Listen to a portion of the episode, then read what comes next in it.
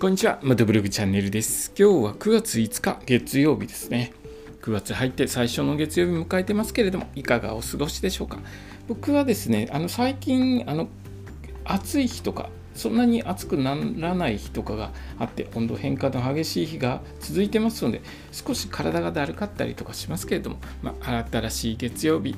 迎えて、えー、今週も張り切っていきたいと思います。道の駅全国制覇の旅なんですけれども昨日で一応8月に行ってきた道の駅の紹介全部終わりましたのでこれからですね、えー、行く予定の道の駅の下調べの方をこの放送で、えー、お話ししますね。今日下調べした道の駅は岐阜県の道の駅藁です、えー、岐阜県郡上市にある国道256号の道の駅ですね。ここは駐車場が通自動車73台止められる駐車場なのでそんなに施設は大きくない気がするんですけれども実際に行ってですね、えー、駐車場どうでしたよとか施設思ったよりも大きかったですよとか小さかったですよということをまたお話改めてお話ししますね。ここは物産販売所チンチロ屋の長寿団子豆腐が入った柔らかく優しいみたらし団子が、え、人気商品だそうです。名物なんでしょうね、えー、美味しそうですね。みたらし団子の中に豆腐が入っている。うーんとちょっと今のところ味が想像できないんですけれどもここに行った際はですねもう忘れていなければぜひ食べたい品ですね。僕すっかり忘れて、えー、次の道の駅に向かっちゃうことが多いんですけれどもここの名物長寿団子忘れていなければぜひ食べようと思います。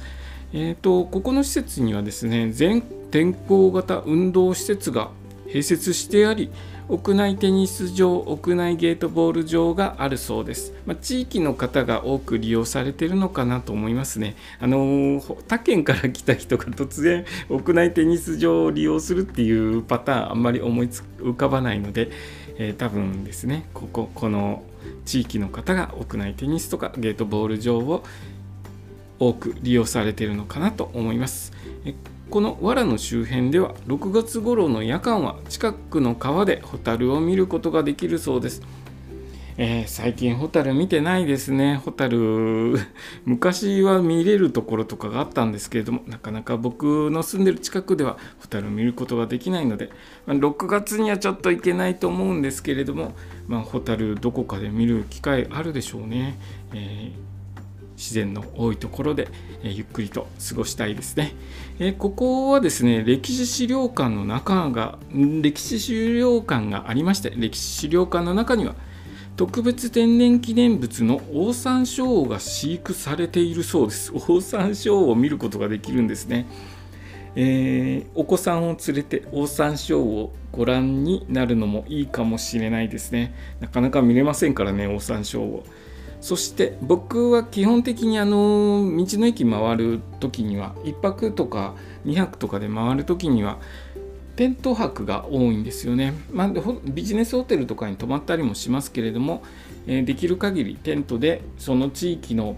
感じ暑かったですよとか寒かったですよっていうのを、伝えたいのでテントで泊まるようにしてるんですけれども